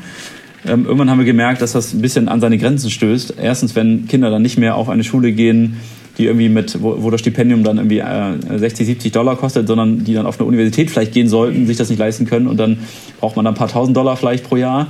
Ähm, und auf der anderen Seite auch ähm, haben wir über die Jahre mitbekommen und vor allem unser, auch, auch Quabner hat das immer wieder reflektiert und erzählt, dass die Schulen in der Region einfach da extrem schlecht ausgestattet sind, die staatlichen. Also wenig und vor allem schlecht ausgebildete Lehrkräfte, die werden schlecht bezahlt. Äh, die Kinder haben da, wir haben uns eine Schule angeguckt, äh, für vier Klassen dann einen Stapel englischsprachiger Bücher. Und am Ende ist das keine, äh, kommen da die Kinder nicht wirklich gut ausgebildet aus dieser Schule. Das heißt, wir haben gesagt, es ist erstmal besser, wenn sie auf so eine Schule gehen können mit so einem Stipendium, aber es kann nicht irgendwie das, das wirkliche Ziel sein für die lange Frist. Und dann haben wir uns vor vier Jahren, glaube ich, überlegt, gemeinsam, dass das ganze Konstrukt MyBoo und das Johnson Project mittlerweile groß genug ist, dass wir ähm, es angehen können, eine eigene Modellschule vor Ort zu errichten. Also wie gesagt, unter der Leitung des Projekts vor Ort. Und es war auch immer der Traum von Quabner, sowas zu machen. Also er ist mehr Idealist als, äh, als Kaufmann in manchen Situationen, würde ich sagen. Aber vor allem war es immer sein Traum, äh, so eine Schule für Kinder auf die Beine zu stellen, die dann wirklich gut ausgebildet da rauskommen, äh, sich selbst Perspektiven schaffen, ähm, ihre Region, ihr Land voranbringen. Und äh, drei Jahre hat der Bau gedauert. Ähm, mittlerweile gehen 215 Kinder seit letzten September zur Schule. Jetzt war auch in Ghana gerade äh, die Schule geschlossen für, glaube ich, zwei Monate. Aber die gehen da, ähm, gehen da äh, zur Schule, kriegen, ähm, haben eine gute Ausstattung, haben gut ausgebildete Lehrer und das ist alles finanziert über den Bau der Fahrradrahmen. Und das ist auch das Ziel für die, für die lange Frist eben, diese Schule immer weiter zu erweitern, vielleicht auch immer mal mehrere Schulen betreiben zu können, die finanziert sind aus dem, aus dem, aus dem Bau der Rahmen eben. Wir haben das noch flankiert jetzt in der Investitionsphase über einen ähm, e.V. in Deutschland. Äh, wer das mal googeln möchte, Maibu Ghana School e.V. heißt der Verein, der praktisch unabhängig von der Maibu GmbH agiert, über den wir zum Beispiel auch Unternehmen haben, die äh, aus der Fahrerbranche haben wir so eine Initiative gestartet, dass Unternehmen spenden konnten für diese Schule, damit wir den Bau nochmal ähm, äh, beschleunigen konnten. So als äh, Aktion der, der Fahrerbranche haben sich viele beteiligt. Ähm, aber langfristig wollen wir eigentlich, dass die Schule und alles, was wir darüber hinaus machen, komplett unabhängig von diesem Spendenthema ist, weil wir daran glauben, dass, oder ich auch daran glaube, dass ähm, das nicht der wirkliche Weg ist dahin, dass Länder sich entwickeln können, Menschen sich entwickeln können, weil es immer eine Abhängigkeit schafft.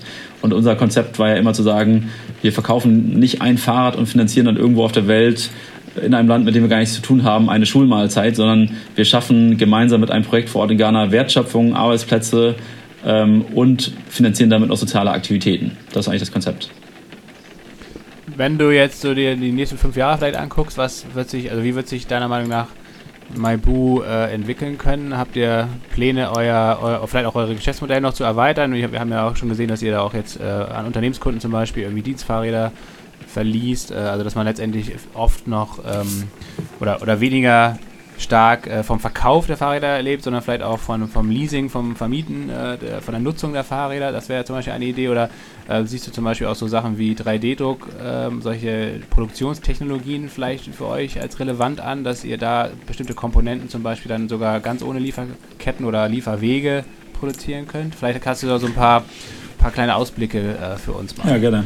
Also für die ganzen äh, Produktthemen und auch äh, Entwicklungsthemen, da, da müsst ihr vielleicht nochmal einen Podcast mit meinem Mitgründer machen. Äh, die verantwortet er nämlich, aber äh, grundsätzlich sind wir da sehr eng dran, jedes Jahr erstmal neue Modelle zu entwickeln, also die Produktpalette zu erweitern, aber auch den, ähm, de, den Weg, wie wir den Rahmen bauen, irgendwann mal zu vereinfachen in Ghana. Also auch dort wäre es ja so, äh, oder wir, wir können, glaube ich, nochmal stark wachsen und auch das Projekt in Ghana kann nochmal stark wachsen, wenn wir schaffen, nochmal einfach effizienter zu produzieren, vielleicht mit unterschiedlichen Verbindungsstücken, die wir haben das muss, muss und darf gar nicht dazu führen, dass dann äh, weniger Arbeitsplätze in Ghana entstehen oder die Leute weniger verdienen, sondern eben andersrum, dass wir dadurch noch günstiger irgendwann mal auf dem Markt in Europa verkaufen können, äh, wir mehr produzieren können, dadurch mehr Leute äh, eine fair bezahlte Arbeit haben. Also das ist schon ein Weg des Wachstums für alle Seiten, der allen Seiten am Ende dienen könnte. Das ist aber eher so ein ganz langfristiges Projekt. Ähm, 3D-Druck, Teile herstellen, finde ich spannend. Da sind wir, glaube ich, noch nicht so eng dran, aber kann ein Thema für die Zukunft sein.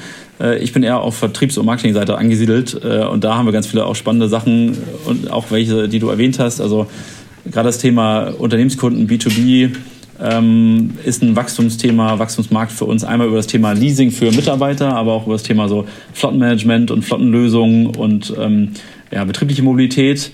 Und was wir auch ähm, jetzt schon seit zwei Jahren stark machen, ist eben der ganze Touristikbereich. Der hat für uns einmal den Effekt, dass wir natürlich Mieteinnahmen generieren, die dann konstant sind, äh, also wo wir nicht einen einmaligen Verkauf haben, sondern eher dann wie in so einem Abo-Modell dann konstante Mieteinnahmen generieren Und wir haben auch nochmal einen, klaren Marketing-Effekt, wenn eben bei tollen Hotels unsere Räder im Einsatz sind und äh, äh, Gäste, Kunden in entspannter Atmosphäre, die mal einfach für, für einen Tag dort ausleihen und ausprobieren und generieren dann über diese Hotels auch Verkäufe. Das merken wir auch. Also wir gibt einen gemeinsamen Rabattcode äh, und äh, dann können die Hotels äh, praktisch auch an so Verkäufen partizipieren und haben auch ein Interesse, praktisch unsere Räder gut zu vermieten und die, den, den Kunden eben ein gutes, gutes Erlebnis zu bieten. Ähm, und da ist noch ganz viel mehr drin, glaube ich. Also der ganze Tourismus-Mietbereich ist ein starker Wachstumsmarkt gerade für uns. Du hast vorhin erzählt, ähm, dass ihr da auch mit einem Kreuzfahrtanbieter irgendwie zusammenarbeitet. Äh, Gab es da auch so einen Punkt, wo ihr gesagt habt, A, so vom, von der Außenwirkung, Kreuzfahrt ist ja eher auch eine so relativ schmutzige Branche, wenn es so um die Umweltbilanz geht, gerade mit so fetten Schiffen, ähm, so dass ihr dachtet, hm, lassen wir vielleicht doch die Finger davon oder war es eher auch so, dass ihr gesagt habt, ey, wenn dann schon die Touristen, und das ist ja für Kiel auch eine wichtige Industrie, wenn die schon da sind, dann sollen die wenigstens auf einem nachhaltigen Fahrrad hier durch, durch Kiel fahren? Ja, also es ist ein Thema, was wir natürlich intern diskutiert haben, was wir auch immer wieder mit äh, irgendwie Partnern, mit Kunden diskutieren und da gibt es auch kontroverse Positionen, mhm. würde ich sagen. Ähm, also wir haben irgendwann mal die Möglichkeit gehabt, ähm, über das Thema zu sprechen mit ähm, ähm, AIDA ist, ist, der, ist der Anbieter, kann ich auch vielleicht sagen, könnt ihr rausschneiden im Nachgang. ähm, und die, die haben irgendwann mal, die haben, die haben einen, einen sehr modernen Einkäufer und, und Manager reingekriegt, der sich um diese Themen an Bord kümmert und dem auch das Thema, glaube ich, Nachhaltigkeit, äh, bei dem das Thema Nachhaltigkeit auch eine Rolle spielt. Und der hat, ähm, mit dem haben wir äh, irgendwann uns zusammengefunden, haben das Thema mal diskutiert, wie wäre das denn, ähm, wenn, wenn einzelne Schiffe praktisch ausgestattet sind mit unseren Rädern. Also auf so einem Schiff sind so 60, 70 Räder drauf und an, wenn man anlandet in einem Hafen, dann gibt es Touren und äh, dann können eben ähm, ja, 20 Leute mit, mit Fahrrädern durch, weiß nicht, Oslo fahren und die Stadt sich angucken. Also das ist das Konzept auf den Schiffen. So, und dann ähm, haben wir natürlich überlegt, ähm, äh, wie wollen wir das umsetzen und was hat das für Implikationen dann auch irgendwie für uns und sind, glaube ich, aber von der Herangehensweise schon immer so, dass wir jetzt nicht die Revolutionäre sind, sondern eher da den reformatorischen Ansatz haben. Das würde ich sagen, das hat sich vielleicht in, bei mir auch in den letzten äh, 10, 15 Jahren geändert. Da war ich auch mal anders, aber äh, eher den Ansatz zu sagen, wenn ein Unternehmen äh, sich auf den Weg macht, nachhaltiger zu werden, besser zu werden. Und wenn das auch noch bedeutet, natürlich, dass das, ja, das muss ich nicht verstecken, auch für uns als Unternehmen positive Wirkung, aber auch vielleicht eine Marketingwirkung hat und wir damit allein aus dem Auftrag fünf, vielleicht zehn Arbeitsplätze in Ghana schaffen können, unsere Schule besser aufbauen können, dann äh, gehen wir den Weg. Und dann gehen wir den Weg auch mit äh, voller Überzeugung. Also wir ja. haben auch mal mit Mercedes-Benz in Berlin in der Mercedes-Benz Gallery eine Ausstellung gemacht. Auch da sind wir nicht äh, so, dass wir ideologisch sagen, das ist für uns nicht möglich, sondern wir gucken uns natürlich jeden Einzelfall einer Kooperation an und, überlegen, hat das mehr Vorteile als Nachteile? Mhm. Und auch da gehen wir absolut Kompromisse ein. Ich äh, stelle mich da jedem, der da auch kritische Punkte sieht, aber am Ende haben wir bei uns ganz klar intern abgewogen und äh, mehr Vor- als Nachteile gesehen. Ja, finde ich nachvollziehbar. Wie ist es denn, ähm, wir haben ja gerade über auch Geschäftsmodelle bei euch gesprochen, jetzt zum Beispiel auch äh, dieses Leasing-Angebot, das Flottenmanagement, hm, Mobilitätskonzepte an Unternehmen. Jeder, der in den letzten Wochen in Berlin oder auch in Kiel mal unterwegs war, hat gesehen, dass es auf einmal verdammt viele Räder mit einem blauen Reifen vorne dran gibt. Das ist ja dieses Unternehmen Swap Feeds, die mhm, genau. für, aus Holland kommen und für so um und bei 20 Euro im Monat eigentlich ihre Fahrräder verleihen, das innerhalb von 24 Stunden auch reparieren, wenn es geklaut wird, auch irgendwie einen Austauschservice mit anbieten. Und das scheint irgendwie Nerv zu treffen, weil unfassbar viele Leute holen sich diese Räder. Äh, wie findest du einmal das Modell? Glaubst du, das rentiert sich oder hast du da vielleicht schon brancheninterne Zahlen und weißt, die sind da schon, die kratzen da schon an der Rentabilität. Und ähm, wie ist das so deiner Einschätzung nach äh, im Punkto Nachhaltigkeit zu sehen? Weil mh, je nachdem, wie man es kalkuliert, wie, wie eng man da rechnen will, dann äh, könnte man sich vorstellen, dass die jetzt auch nicht unbedingt die teuersten Fahrräder mit den besten Arbeitsbedingungen sourcen können. Ja, ja, also erstmal gucken wir uns das natürlich auch an und ich finde das total spannend. Äh, und ich finde eh grundsätzlich spannend, was sich in der Fahrradbranche entwickelt. Also nochmal vor fünf Jahren würde ich sagen, bestand die Fahrradbranche aus irgendwie Herstellern, die haben irgendwelche Räder gebaut, die alle gleich aussahen und die alle an den Handel verkauft und sonst war nichts. Also zumindest war das mein Gefühl damals. Und da gibt es jetzt super viele spannende Konzepte, Unternehmen, Innovationen, ähm, gerade weil der Markt eben so wachsend ist. Ähm, bei Swapfeeds jetzt äh, konkret, ich habe da keine Zahlen. Ich glaube nicht, dass die äh, profitabel sind. Äh, kann ich mir nicht vorstellen. Ich glaube, die sind auch finanziell ganz gut ausgestattet, aber das sind jetzt alles, ist eher alles so Halbwissen. Ähm, mhm. wir, wir gucken uns natürlich immer an, was kann das auch Vorbild für uns sein, ja oder nein. Äh, und ich glaube, der, der Trend auch bei uns wird immer stärker dazu hingehen, dass man so flexible Lösungen auch für, für Kunden schafft. Ähm, ich glaube, das hat aktuell primär Vorteile für bestimmte Zielgruppen. Also ein Student, der für ein halbes Jahr in eine Stadt kommt und ein Rad braucht und irgendwie nicht viel Arbeit damit haben möchte, für den ist ein Swap-Feeds-Rad, glaube ich, perfekt.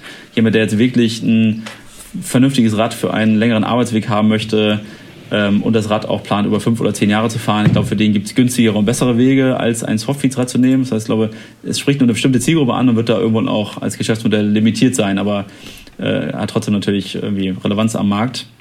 Ich glaube, ich kann mir schon gut vorstellen, dass dass der, der Trend auch bei uns dahin geht, dass wir nicht nur Unternehmen und ähm, äh, Hotels zum Beispiel so ein Mietkonzept anbieten, sondern das irgendwann auch für unsere Räder machen, dann für eine ganz andere Zielgruppe, glaube ich, und dann vielleicht auch nicht mit dem Konzept, äh, da auch ein, ein, ein Full-Service-Paket noch dahinter zu stellen, dass man das Rad sofort austauscht. Aber ich glaube, dieses Konzept, man fährt mal für ein Jahr ein Rad und tauscht das dann direkt um in ein anderes und das Rad wird aber nicht verschrottet und man muss sich auch nicht um den Weiterverkauf kümmern. Ich glaube, das kann schon total relevant sein. Wir sehen das auch gerade im Kinderradbereich ganz spannend. Also wir können uns gut vorstellen, dass wir so in ein, zwei Jahren eine Serie an Kinderrädern ähm, auf den Markt bringen, die eigentlich vielleicht zu teuer sind, um sie zu kaufen, ähm, aber die trotzdem eine hohe Nachfrage bei Eltern haben könnten, die ihren Kindern irgendwie vielleicht schon, schon ein, ein, ein Rad aus guter Produktion, äh, wo sie auch noch eine Schule mitfinanziert haben, eben irgendwie hinstellen wollen. Ja. Ähm, und wo das total sinnvoll sein kann, eben zu sagen, die Kinder wachsen da eh alle ein, zwei Jahre aus dem Rad raus. Man tauscht dann eben konstant im Alter drei bis, weiß nicht, 14 Jahre die Räder ähm, alle ein, zwei Jahre aus. Und wir haben dann für alles die richtige Möglichkeit, die richtige Option. Das wäre für uns ein ganz spannender Einstieg auch in diesen ähm, Mietbereich, ähm, den sehe ich aber eher aktuell für uns jetzt zum Beispiel in diesem Kinderradbereich als jetzt äh, schon bei unseren Fahrrädern. Ja, und so aus dem Bauchgefühl nochmal, kann man, wenn man für 20 Euro ein Fahrrad verleiht, mit einem Riesenapparat im Hintergrund, die haben ja eigene Läden, Hotlines, äh, Austauschservices, ja. kann man da deiner Meinung nach ähm, auch aus vernünftigen Bedingungen da die, die Räder sourcen? Also ich würde es mal sagen, die bauen bestimmt robuste Räder, weil das ist auch in deren Eigeninteresse, dass sie die nicht so oft austauschen müssen. Mhm. Äh, also das, was ich da sehe, das sind jetzt keine super schlechten Räder. Also ich kann mir nicht vorstellen für den Preis, dass das jetzt Räder mit perfekten Arbeitsbedingungen und mit wirklich fairen Löhnen vor Ort sind. Mhm aber ich kann das auch nicht beurteilen. Okay. Vielleicht haben die auch einfach so große Mengen und so große Skaleneffekte, dass sie das irgendwie trotzdem hinkriegen. Ja. Ähm, aber aus eigener Erfahrung äh, würde ich sagen, schwierig. Gerade mit dem ganzen, wie du auch sagst, Apparat und auch Service im Hintergrund und eigenen Ladengeschäften. Das ist ja kein reines Digital-Business irgendwie, wo irgendwie keine Kosten entstehen, so oberflächlich, aber äh, da gibt es eigene, Läden, da gibt es irgendwie Leute, die die Räder austauschen. Ich kann mir das schwierig vorstellen. Ich bin auch mal gespannt, ob sie zumindest mit dem Preispunkt, den sie aktuell haben, äh, profitabel werden. Mhm. Also das mit dem äh, Kinderfahrrädern, das finde ich auf jeden Fall hochspannend. Äh, Maximilian, da werde ich auf jeden Fall auf dich zurückkommen. Unsere Tochter, die äh, wird dann, glaube ich, wird dann bei Bedarf sehr gern darauf zurückgreifen. Und ich habe jetzt äh, überlegt, oder beziehungsweise mir ist dann ähm, noch, also Swapfeed ist genau, glaube ich, ein anderer Preispunkt als ähm, ihr, wenn ihr das dann letztendlich vielleicht sogar irgendwann als Mietoption anbietet. Aber Van Moof ist sicherlich dann für euch äh, so der Wettbewerber, ja. ne? Also auch aus Holland ein Unternehmen, was auch sehr, sehr hochwertige äh, Fahrräder produziert und eben auch vermietet oder, oder so ein Abo-Modell anbietet. Was ich bei denen ganz cool finde, dass sie eben ja auch diesen, diesen, diese Tech-Komponente noch mit reinnehmen, also mit, ich glaube, so einer App oder auch mit so einer Alarmanlage, die ans Handy gekoppelt ist, ans, ans Smartphone, ähm, dass, äh, wenn man mit seinem eigenen Smartphone quasi in der Nähe ist und das Fahrrad bewegt, dann passiert nichts, aber wenn jemand anderes das wegbewegt, dann wird sofort eine Alarmanlage ausgelöst und du kriegst eine Push-Nachricht aufs Handy zum Beispiel. Das sind ja auch ja. so Komponenten, die vielleicht dann in Zukunft auch für euch interessant wären, also so eine, so eine Tech-Komponente damit reinzunehmen. Na klar, also wir gucken uns auch Van Moof an. Ich glaube, wir sind als Marke, sag mal, ist, ist, ist nicht unsere erste Kernkompetenz, die wir auch brauchen, dass wir jetzt, ähm, sag mal, der Technologieführer sind. Aber ich glaube, wir müssen da zumindest ganz eng dranbleiben. Ich glaube, das ist so unsere Position. Also wir haben, glaube ich, andere Kern- und Mehrwerte, die Kunden bei uns sehen, warum sie uns ein Rad abkaufen aber trotzdem muss das Rad am Ende extrem gut und ein Premiumrad sein. Und wir müssen auch technisch am Zahn der Zeit bleiben. Das heißt, wir gucken uns das auch immer wieder an, ähm, aber ich glaube, ähm, Van Moof hat da eben nochmal eine andere Positionierung, aber die gucken uns natürlich auch total interessiert an. Also ich habe gerade geschaut, ich habe ja auf meinem PC da eine, eine, Direktverbindung auf deren Webseite, weil die natürlich immer wieder viele neue Sachen machen, die wir uns auch anschauen und wo wir uns natürlich auch mal Sachen abschauen. Ja, marketingseitig sind die auch extrem stark. Absolut, äh, ja. So, also Maximilian, ich wäre durch mit meinen Fragen. Wir sind ich habe ja auch eine schon, Frage. Genau, aber äh, Paul hat wie immer die letzte Frage und dementsprechend leite ich jetzt schon mal über und verabschiede mich schon mal. Sehr äh, gerne. Jeder, der Fahrrad fährt, der ist eigentlich auch mal damit hingeknallt. Mhm. mhm. Wann bist du denn in den letzten sieben Jahren mit Maibu mal auf die Schnauze geflogen? du meinst jetzt mit dem Fahrrad oder äh, äh, im übertragenen Sinne? Im übertragenen Sinne. Ja. Ähm, das ist eine gute Frage. Ähm, also wir haben nicht das, das eine Thema, wo ich sagen würde, das ist komplett in die Hose gegangen. Ähm, die Frage höre ich natürlich öfter mal. Ähm, also jetzt nicht sage, das eine ist das Riesen-Learning, was ich jetzt rausgezogen habe, weil da ist mal was richtig schief gegangen. Sag mal, es gibt ganz viele äh, kleine Themen im Alltag, die immer wieder äh, kompliziert sind. Ich überlege gerade mal, was vielleicht mal ein gutes Beispiel wäre. Also ich würde sagen zumindest, was eine riesen Herausforderung war und äh, vorhin habe ich es ja schon kurz angedeutet, ist dieses ganze ganze Wachstum zu managen. Also zu gucken, dass die Firma wächst, dass wir auf der einen Seite profitabel sind, dass wir irgendwie unsere Kredite bedienen können und auf der anderen Seite ähm, unseren Mitarbeitern gerecht werden, die nicht überfordern, ähm, uns selbst auch nicht überfordern und ein Arbeitsumfeld schaffen, in dem alle gerne arbeiten. Das ist ein Riesenspagat, den wir da jeden Tag schaffen. Ich würde nicht sagen, dass wir da auf die Schnauze geflogen sind, aber ich würde sagen, dass wir da ähm, jeden Tag dran ackern, dass wir da Brände einfangen und Lösungen finden für äh, viele Probleme, die jeden Tag irgendwie auftauchen. Mhm. Äh, in Kombination mit einem sehr komplizierten Geschäftsmodell, wie wir es ja eben auch aufgedröselt haben, mit ganz komplizierten Logistik- und Produktionsketten. Ähm, Gerade haben wir äh, äh, äh, fünf Wochen länger als erwartet auf eine Ladung neuer Rahmen aus Ghana gewartet, die jetzt morgen hier ankommen soll, wo alle Kunden mit den Hufen scharen äh, und wo wir auch denken, ja, vielleicht hätten wir einen anderen äh, Transportweg wählen sollen. Jeden Tag haben wir äh, zehn Sachen, wo ich denke, die hätten wir im Nachgang betrachtet vielleicht anders machen sollen, anders machen können. Aber es gibt nicht diesen einen Punkt, wo wir jetzt komplett gescheitert sind. Ja, ja, ja, ist auch schön dann äh, hoffe ich mal und wünsche euch, dass morgen die Fahrräder auch äh, heil ankommen und ähm, die Kunden dann alle happy sind und zufrieden sind. Mm, ich wünsche euch natürlich auch alles Gute jetzt äh, für, den, für den Rest des Jahres. Schöne Grüße nach Kiel aus Berlin. Ähm, ja, genießt da einfach das, das die Wasser, die frische Seeluft. Wir vermissen sie. Ja, vielen Dank, hat Spaß gemacht mit euch. Allen Zuhörern auch nochmal vielen Dank, wer es bis dahin durchgehalten hat. Und äh, ich würde mal spontan sagen, wer sich im Nachgang meldet, äh, kriegt äh, einen 5% Rabattcode, wenn er, ähm, äh, äh, wenn er sich für uns meldet Hammer, und sich auf den Podcast bezieht. Ja, das ist doch mal wirklich eine Ansage. Also da, da solltet ihr jetzt natürlich sofort zuschlagen.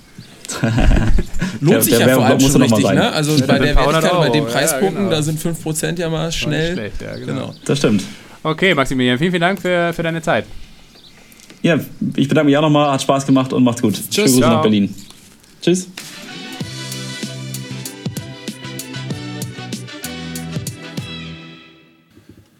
Ja, krasse Story. Also wie gesagt, ich wusste das gar nicht, dass wir da in Kiel so einen Hidden Fahrrad-Champion haben.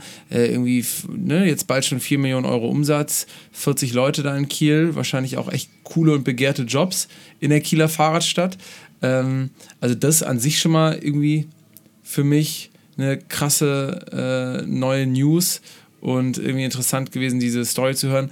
Und natürlich aber auch äh, beeindruckend, wie Maximilian mit äh, 15, 16 Jahren da schon äh, seinen Online-Shop aufgebaut hatte, dann Restposten aufgekauft äh, hat und im Jahr dann 50.000 Euro Umsatz gemacht hat. Ähm, ja, einfach nicht nur, weil das irgendwie eine Menge Geld ist, sondern einfach auch, weil da so ein krasser unternehmerischer Spirit in so frühen Jahren schon hin, hintersteckt, die er dann irgendwie für eine vernünftige Sache jetzt nutzt, nämlich äh, die nachhaltigste Fahrradalternative auf dem Markt eigentlich ähm, ja, anzubieten. Ja, das ist cool, wirklich. Das ähm, ist ja ein Unternehmer durch und durch, das kann man, glaube ich, schon sagen. Das hat sich dann ja auch schon während der Schulzeit angedeutet. Äh, wir haben es jetzt ja auch schon öfter mal hier im Podcast gehabt, meinetwegen mit Armin Steuernagel, der nebenbei, der im Alter von zwölf schon Schokolatier war und dann äh, später einen Waldorf-Online-Shop gegründet hat und so weiter. Maximilian hat das anscheinend auch gemacht. Äh, war aber nicht auf einer Waldorfschule, ne, Maximilian? Äh, ja, das Wissen wir, nicht, gefragt. aber ich glaube in Meldorf Wahrscheinlich ist das nicht. Gymnasium. Wahrscheinlich war es ein klassisches Gymnasium. Ja. Das wäre natürlich sonst mittlerweile die Korrelation zwischen Waldorfschülern und erfolgreichen Unternehmern wäre schon, äh, ja, wäre noch krasser als sowieso schon. Nee, aber auf jeden Fall finde ich genauso wie du, genau solche Leute brauchen wir natürlich, äh, die ihre Expertise eben nicht in das nächste, äh, was weiß ich, online irgendein Werbe-Startup oder sonst was stecken, was kein Mensch braucht eigentlich, sondern in äh, nachhaltige unternehmerische Ideen. Und ähm, ja, finde ich absolut beeindruckend. Gerade bei auch so klassischen GründerInnen-Typen und Typinnen, ähm, weil äh, man ja auch merkt im Gespräch mit Maximilian, der ist, äh, der spricht schon und denkt schon sehr wie irgendwie vielleicht aus dem OMR-Podcast oder ne, wie bei von der Höhle der Löwen weggecastet. Ähm, aber äh, nutzt es dann halt für coole Themen und hat da irgendwie, glaube ich, ein cooles Bewusstsein für, für die, für die Themen und für die Sachen, ohne jetzt die Business-Seite da völlig außer Acht zu lassen, was man ja auch dann an so offenen Diskussionen merkt, wie sollen wir mit einem Kreuzfahrtunternehmen zusammenarbeiten, ja oder nein? Ja, genau. Das ist natürlich dann immer, ähm, immer eine gute Diskussion hier und da sicherlich. Da gibt es viele Punkte, wo man vielleicht dann ein bisschen länger diskutieren muss. Aber ja, am Ende hat er recht. Am Ende geht es um den äh, Impact. Am Ende geht es darum, dass man halt in, in dem Beispiel dann jetzt in Ghana möglichst viel ähm, positiven Einfluss generiert, dass man da Arbeitsplätze schafft, dass man da Bildungsprojekte umsetzen kann und das äh, kostet nun mal Geld. Und wenn man in der Lage ist, dieses Geld nachhaltig da zu erwirtschaften und auch dauerhaft äh, daraus ein Unternehmen zu finanzieren, dann ist das gut. Und dann ist es, glaube ich, auch gut, dass eben Leute mit unternehmerischen Fähigkeiten, die auch vor allen Dingen diesen ganzen finanziellen Aspekt im, im Kopf haben, ähm, dass die sich dann äh, sozialunternehmerisch engagieren und eben äh, nicht auf andere Art und Weise. Deswegen, ich glaube, nur wenn es gelingt, äh, noch viel, viel mehr Leute äh, wie Maximilian ähm, äh, ja, für diese sozialunternehmerischen Ideen zu gewinnen, dann kann der Kapitalismus diese Dynamik entfalten, die er ja eigentlich in sich trägt. Ähm, aber äh, da müssen einerseits natürlich die Rahmenbedingungen angepasst werden, äh, haben wir ja schon oft drüber gesprochen. Andererseits muss es aber auch einfach noch mehr ähm, Persönlichkeiten geben, die genau in die Richtung gehen wollen und ganz klar einfach ihr, ihr Schaffen hinter dieses Ziel stellen möchten. Ja, deswegen brauchen wir eine nachhaltige Show für die Hülle der Löwen. Deswegen brauchen wir mehr Absolut. nachhaltige Gründerinnen, Studiengänge und äh, wir brauchen noch mehr Leute, die hier diesen Podcast hören ähm, damit man von diesen Positivbeispielen äh, sich inspirieren lassen kann. Äh, ja, war, war eine gute Folge, war, war finde ich ziemlich interessant. Er hat auch noch einen, äh, einen Rabattcode rausgeknallt für mein Buchfahrrad und das lohnt sich dann schon wirklich 5%. Das sind dann ja schon 70, 80 Euro bei, bei den Preisen, die die Jungs und Mädels da aufrufen. Wahrscheinlich sogar ähm, noch mehr, je nachdem, welches Fahrrad man dann kauft. Genau, sehen ähm, ja auch ganz cool aus, die Dinger. Ich habe aber ehrlich gesagt noch keins gesehen. Also in Berlin habe ich noch keins gesehen und in Kiel auch noch nicht. Nun bin ich auch nur vier, fünf Tage im Jahr in Kiel, aber trotzdem ist mir noch nicht. Und das Doch, ein paar habe ich schon gesehen. Auf jeden Fall. Ähm, sehen ganz geil aus. Kann man gut machen. Sind wahrscheinlich auch leicht, oder? Weil der Bambus ja. leicht ist, oder? Ja, ja, das ist ja Luft eigentlich. Also die, die Bambus ist ja eigentlich Luft, genau. Nee, also die, die Bambusstränge sind ja immer innen hohl. Ja, also ja. Das ist ja, das ist ja kein, kein Vollholz oder wie man das nennt, äh, oder Massivholz, sondern das ist ja eigentlich immer nur eine leere äh, Hülle oder eine Luft, Lufthülle drin. Also, na, ihr wisst, was ich meine. Jetzt habe ich mich hier in die Bedrohung geredet. Ist ja gut fürs Energiesparen, ne? wenn da immer noch so eine Luftschicht ja, ja, genau, zwischen so. ist. Ja. Die Frage ist ja vielmehr, Paul, wann fährst du eigentlich Fahrrad? Wann fängst du mit dem Fahrradfahren an? Oh ja, scheiße, ich fahre ja jetzt schon Fahrrad. Ich habe mir so ein Swap-Feeds-Rad geholt. Ach, wirklich? Äh, aktuell, wo wir auch in der Folge drüber gesprochen haben. Deswegen hatte ich es angesprochen. Schleichwerbung äh, gemacht, genau. Hier, obwohl wir noch nicht mal davon bezahlt, von und bezahlt werden. Deswegen hatte ich auch extra nochmal nachgefragt, ob das jetzt eine gute Produktion ist oder nicht, weil ich schon ein bisschen schlechtes Gewissen mm. habe und so schnell wie es geht mir natürlich ein vernünftiges Rad holen möchte. Ähm, aber es ist natürlich schon sehr convenient, jetzt äh, gerade zum, zum Start, wenn man, wenn man noch kein Fahrrad hat und jetzt zum Sommer hin dann eins kurz haben möchte. Äh, natürlich auch mit einer vernünftigen Kündigungsfrist, äh, weil long term ist das natürlich dann ein bisschen teuer, weil dann gibt man jedes Jahr äh, irgendwie 250 Euro dafür aus und das aber immer wieder aufs Neue. Und ich glaube, so ein Rad, das kann ja auch gut und gerne mal ein paar, drei, vier, fünf Jahre halten, eigentlich, wenn man es richtig. Ja, noch viel länger. Also ich hatte mein altes Fahrrad, hatte ich 15 Jahre und das ist dann geklaut worden. Das hätte wahrscheinlich auch noch Eben, ich habe jetzt, aber, ich hab jetzt, ich hab jetzt Diebstahl mal reingerechnet. Ja gut, aber da, da musst du halt eine Versicherung abschließen. Aber ähm, also ein Fahrrad an sich, wenn das gut verarbeitet ist, kannst du das dein Leben lang Ja klar, das äh, wäre 100 Jahre. Der, der, der, der Rahmen ist ja letztendlich das Einzige und was wirklich dann Bestand haben muss. Alles andere kannst du ja jederzeit auch mal austauschen ja. und äh, reparieren lassen, die ganzen Verschleißteile. Und dann fährt das Ding bis in alle Ewigkeit. Mit der Lufthülle. mit, ja. mit, mit, viel Luft im Bambus. Äh, Was kostet so eine Fahrradversicherung, wenn man die selber abschließt? Kommt doch auf den Wert des Fahrrads an, ja, aber so genau, um und bei? Was meinst du, Lasse? Bist du auch Fahrradexperte? So vielleicht 7, 8 Euro im Monat. Ah, ja, es, es, es geht ja dann. Ist auch schon mal eine gut, gute Versicherung dann auf jeden ja, Fall. Okay. Ja. Also es geht sicherlich auch günstiger, aber da ist dann vielleicht dann der Wert irgendwie nicht so Müssen hoch, wir in der nächsten Folge nochmal unseren lieben Freund Stefan Jansen fragen. Den Stefan Jansen, genau, der Fahrradpapst von Berlin. Demnächst vielleicht mal wieder im Podcast hier, mhm. eine Stammgastfolge zum Thema Bildung. Äh, mal gucken, ähm, wann wir ihn wieder hier rankriegen, ne? noch vor der Sommerpause. Wollen wir nicht geht. Social Entrepreneurship jetzt machen? Ja, eigentlich wollten wir Bildung machen. Ach, scheiße, okay. Na gut. Aber Werden wir sehen. Dir zuliebe machen wir aus So oder so werden wir Entrepreneurship. Spaß haben. Ja, irgendwie so. Stefan. Ajansen, es, wird mal, es gab auch schon wieder Nachfragen, wann er denn Klar, mal wieder im Podcast kommt. andauernd. Also Stefan, wenn du hier zuhörst, und das will ich bei dem Thema mal hoffen, das ist ja genau dein Thema gewesen, dann nimm den Telefonhörer in die Hand und dann machen wir einen Termin aus. Für alle anderen... Und ähm, nächstes Mal bitte nicht mit unterdrückter Nummer anrufen. Das macht er ja auch gern. ja, stimmt, ja. Ich habe immer noch nicht seine Nummer übrigens. Ja, ich natürlich auch nicht deswegen, weil der immer nur mit Alles, unterdrückter Nummer. alles undercover. ja, der ne? ist einfach so ein Promi. Er ist auch wirklich so ein kleiner Promi. Ne? Ja. Aber ich sage besser, dann rufe ich den besoffen nicht mehr abends an und sage ihm, dass er so ein toller Kumpel geworden ist. Besser ist das. Ja. Ähm, ähm, äh, ja, das war's, würde ich sagen. Die Folge ist vorbei. Ähm, alle jetzt mal nach Kiel, ein bisschen die Startup-Szene da abchecken. Da geht nämlich einiges. Vielleicht finden wir auch noch das ein oder andere gute Unternehmen, ähm, was wir aus Kiel mal vorstellen können. Ich habe da so ein paar Ideen, aber das werdet ihr dann äh, sehen. Ähm, und bis es soweit ist, immer fleißig geil Montag hören. Sicherlich hier und da auch mal gerne empfehlen, weiterempfehlen äh, das Ganze oder einen kleinen Kommentar, eine kleinen, äh, kleine Bewertung dalassen. Und wir freuen uns über Feedback. Äh, fanpost.geilmotor.de. Und das war's. Folge ist vorbei, Geilmotor ist vorbei. Schöne Woche euch. Bis demnächst, bis zur nächsten Woche. Tschüss.